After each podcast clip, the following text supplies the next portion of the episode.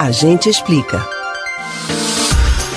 Um som muito mais suave do que o dos fogos de artifício também marca a passagem do ano.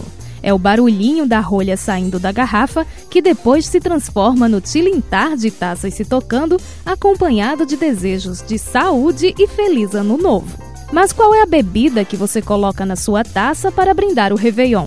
Será que é champanhe? A gente explica. O champanhe, como muitos já sabem, é um vinho espumante, mas nem todo espumante é champanhe. Para começo de conversa, o espumante é um vinho que passa por dois processos de fermentação. O primeiro para transformar o açúcar da uva em álcool, o segundo para criar aquela espuma que transborda e as bolinhas que embelezam a taça e fazem cócegas no nariz de quem bebe. Eles são fabricados em diversos países e com técnicas variadas. Geralmente, essa informação é indicada no rótulo da garrafa. O champanhe, especificamente, é um espumante produzido em uma região muito fria do norte da França chamada, adivinha? Champagne.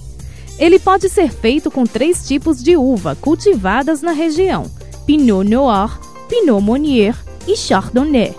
Então, apenas o espumante produzido no território de Champagne e com alguma dessas três espécies, obedecendo a rigorosos métodos de fabricação, pode ser chamado de champanhe. Em 1927, a bebida produzida na região passou a ter o selo de denominação de origem controlada, na sigla em francês AOC, que atesta a originalidade do produto.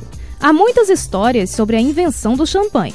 A mais tradicional diz que o monge beneditino Dom Pierre Perignon, nascido em 1638 e morador da região, foi quem descobriu a bebida.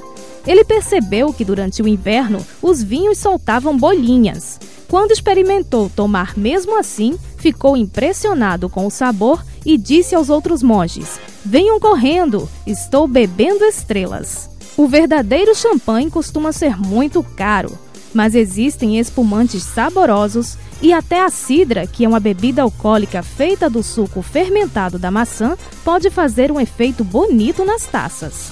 O importante mesmo é comemorar.